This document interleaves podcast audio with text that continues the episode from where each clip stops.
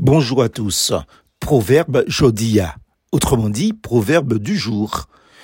Il n'y a rien de caché qui ne doive être découvert, ni de secret qui ne doivent être connus. Luc chapitre 12, verset 2. Notre proverbe matiniché, créole, est celui-ci.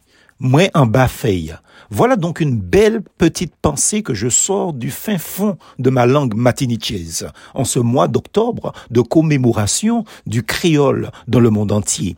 Moi en bafeille se dit lorsque quelqu'un vous demande de vos nouvelles et que vous cherchez la tranquillité. Ça en fait. Comment vas-tu? À cette question, vous répondez Moi en bas feuille, je suis sous les feuilles, ce qui signifie je me cache sous les feuilles. C'est l'équivalent de l'adage pour vivre mieux, vivons cachés.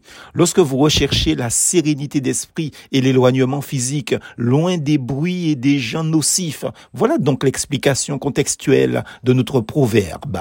Mais on dit aussi qu'un tel, une telle en bas feuille, d'après quand une personne est quand elle fait des choses mauvaises, moralement parlant ou spirituellement, et fait croire le contraire volontairement à ses semblables, quand elle joue à la petite ou au petit innocent, surtout certains enfants qui font le saint, entre guillemets, face à leurs parents, mais qui ont un tout autre comportement quand ceux-ci leur tournent le dos. La parole du Christ, il n'y a rien de caché qui ne doivent être découverts, ni de secrets qui ne doivent être connus, dans Luc chapitre 12 verset 2, prend toute sa portée dans de pareils cas.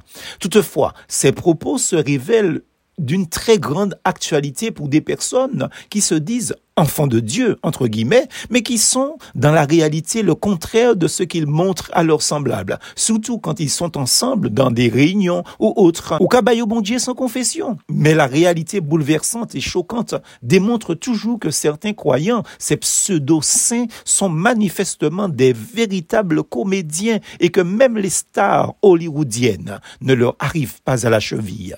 Comme on dit dans ma langue, si vous pas comprendre ça, quittez ça plutôt, dis-je souvent d'ailleurs. Ce verset est aussi pour un croyant qui vit une injustice cruelle ou pas, manifeste ou cachée, une parole d'une puissante consolation dans son épreuve. Car Dieu lui-même lui fera justice, lui qui prend la cause des opprimés et les défend. Il voit le tort commis contre son enfant.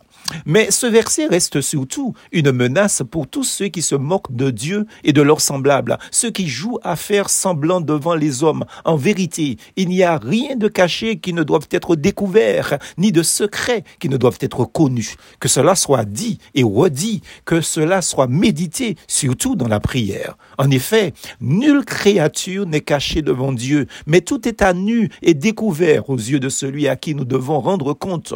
Hébreu 4, verset 13. Je m'en voudrais de ne pas terminer sur une petite note ou une petite pensée matinichaise, mais avant, je laisse ce très beau texte biblique à chacun. Au reste, frère, que tout ce qui est vrai, tout ce qui est honorable, tout ce qui est juste, tout ce qui est pur, tout ce qui est aimable, tout ce qui mérite l'approbation, ce qui est vertueux et digne de l'orange, soit l'objet de vos pensées. Philippiens chapitre 4, verset 8. Prenons très au sérieux les propos du Seigneur Jésus car pour la simple raison divine, personne ne peut passer par maille. Parole a dit, il bien dit, plus force en Jésus.